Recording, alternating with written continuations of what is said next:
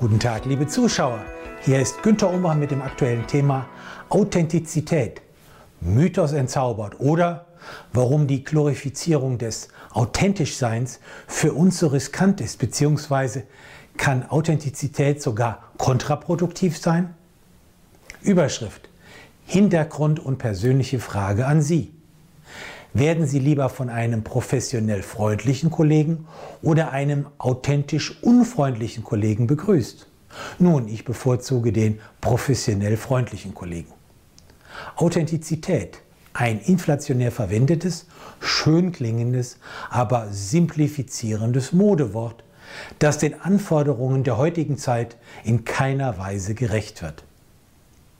Im Gegensatz zu berechtigten Begriffen wie Digitalisierung, Disruption, Agilität birgt der Authentizitätswahn aber gefährliche Risiken. Er kann im beruflichen und im privaten Umfeld zu Enttäuschungen, Misserfolg und zum Scheitern führen. Überschrift Authentizität, was ist das eigentlich? Nun, es gibt keine allgemeingültige Definition. Aufgrund des Mangels an begrifflicher Genauigkeit packt jeder in den Begriff rein, was ihm oder ihr passt. Am ehesten trifft die Trilogie echt, wahrhaft und stimmig den Kern. Manche glauben, Authentizität heißt spontan seinen Impulsen folgen, schonungslos seine Meinung kundtun und ungefiltert seine Gefühle ausdrucken. Motto, das muss ich jetzt aber mal sagen oder so bin ich halt. Überschrift für manche Menschen ein Lebensideal. Menschen mit einem hohen Authentizitätsanspruch bringen gerne Sprüche wie ich möchte mich doch nicht verbiegen oder ich will mich so zeigen, wie ich bin. Und im privaten Bereich darf es durchaus dramatischer klingen wie ich möchte keine Maske tragen oder ich möchte mich selbst nicht verleugnen oder ich möchte um meiner selbst willen geliebt werden. Überschrift authentisch versus taktvoll sein. Wer Authentizität hemmungslos auf Biegen und Brechen durchzieht, der braucht sich nicht zu wundern, wenn andere Menschen die Beziehung abbrechen, da diese sich vor den Kopf gestoßen fühlen.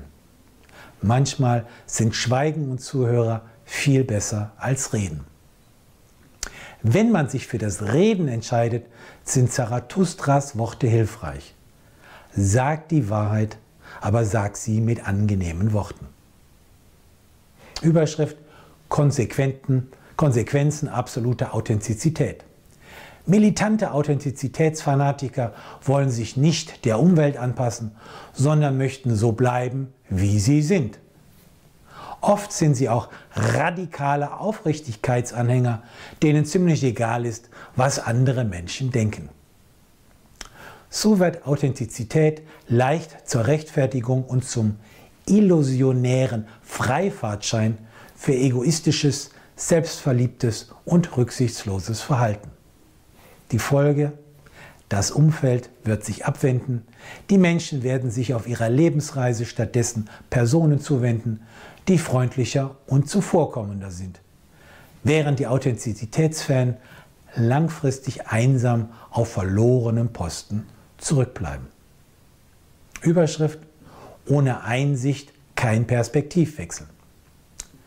Authentizität ist prinzipiell ein dynamisches Konstrukt, das wir teilweise neu erfinden oder zumindest anreichern können.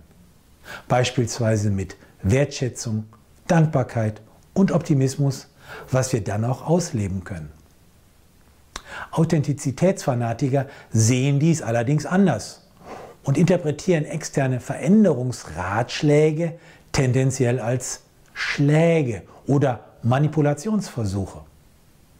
Als ideale Rechtfertigungen für das Verharren im jetzigen Status bieten sich an, ich will aber authentisch bleiben, beziehungsweise, nun, wenn ich das machen würde, wäre ich nicht mehr authentisch. So kann man sich vor einer möglichen Veränderung drücken und in der gewohnten Komfortzone bleiben.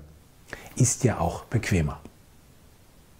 Überschrift Authentizitätstraining als Geschäft. Es ist erstaunlich, welche magnetische Anziehungskraft ein attraktiver Begriff entfalten kann und welche seltsame Blüten er im Fortbildungsmarkt treiben kann. Die Experten, Coaches und selbsternannten Gurus in Sachen Motivation, Selbstverwirklichung und Erfolg lassen sich das Geschäft mit dem Thema Authentizität nicht entgehen. So wird Authentizität durchweg extrem positiv bewertet, verherrlicht oder gar als Allheilmittel gepriesen, mit Sprüchen wie beispielsweise sei du selbst, gib dich wie du bist oder du bist bereits perfekt. Manche der entsprechenden Bücher, Videos und Vorträge interpretieren das Thema so einseitig und undifferenziert, dass diese dicht an meiner persönlichen Trainer-Schmerzgrenze sind. Überschrift. Irgendwie spielen wir alle Theater. Viele Menschen hegen den Wunsch nach Echtheit in einer zunehmend inszenierten Welt. Diese Auffassung der Welt als Theater ist aber nicht neu. Schon der englische dramatischer William Shakespeare sagte treffend, die ganze Welt ist eine Bühne und alle Frauen und Männer bloße Spieler. Sie treten auf und gehen wieder ab. Auch wir spielen Rollen im jeweiligen Umfeld. Auf der Bühne gelten nun mal andere Regeln als in der Familie oder im beruflichen Einzelgespräch. Nun, wahrscheinlich sind sie bereits intuitiv authentisch, ohne es so zu nennen.